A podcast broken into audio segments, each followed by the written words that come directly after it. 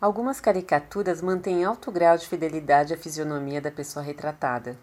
É o que observamos ao comparar a fotografia de Joaquim Inácio Batista Cardoso com o desenho feito por Loureiro para homenageá-lo, quando da sua promoção a coronel, em abril de 1914. O que nos leva a considerar que se trata de uma caricatura e não de um desenho artístico nos moldes acadêmicos é a desproporção do rosto em relação ao corpo, um recurso muito comum nesse tipo de humor gráfico. Há ainda outro elemento que destoa da postura tradicional de um militar uniformizado.